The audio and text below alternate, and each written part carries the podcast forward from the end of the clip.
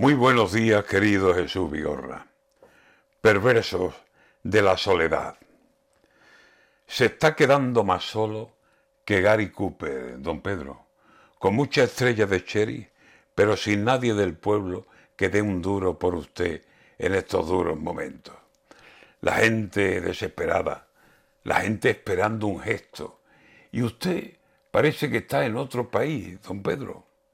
¿Qué espera? ¿Por qué no actúa? Haga algo, malo o bueno, pero no se quede ahí como si esto fuera un cuento, una broma de mal gusto. Y la gente está sufriendo, y la gente está asustada, la gente está hasta los pelos. ¿Es acaso solución rebaja de cuatro céntimos? ¿Se está quedando conmigo? ¿Se está quedando con ellos?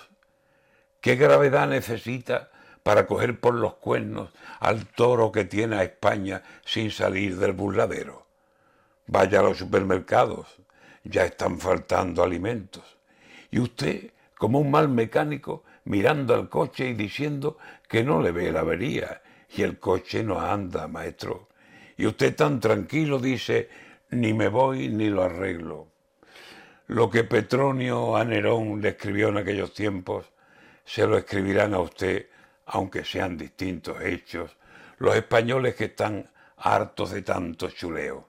Le van a perdonar todo, menos su tono chulesco, su cara de no haber roto un plato en este gobierno. Le van a perdonar todo, menos lo que están viviendo, que está dejando pasar con indiferencia el tiempo y ni se va, ni lo arregla, ni sabe usted cómo hacerlo. Ay, la carta de Petronio le va a sonar como versos si escriben los españoles todo lo que están diciendo. A usted, señor presidente, no hay ya por dónde cogerlo.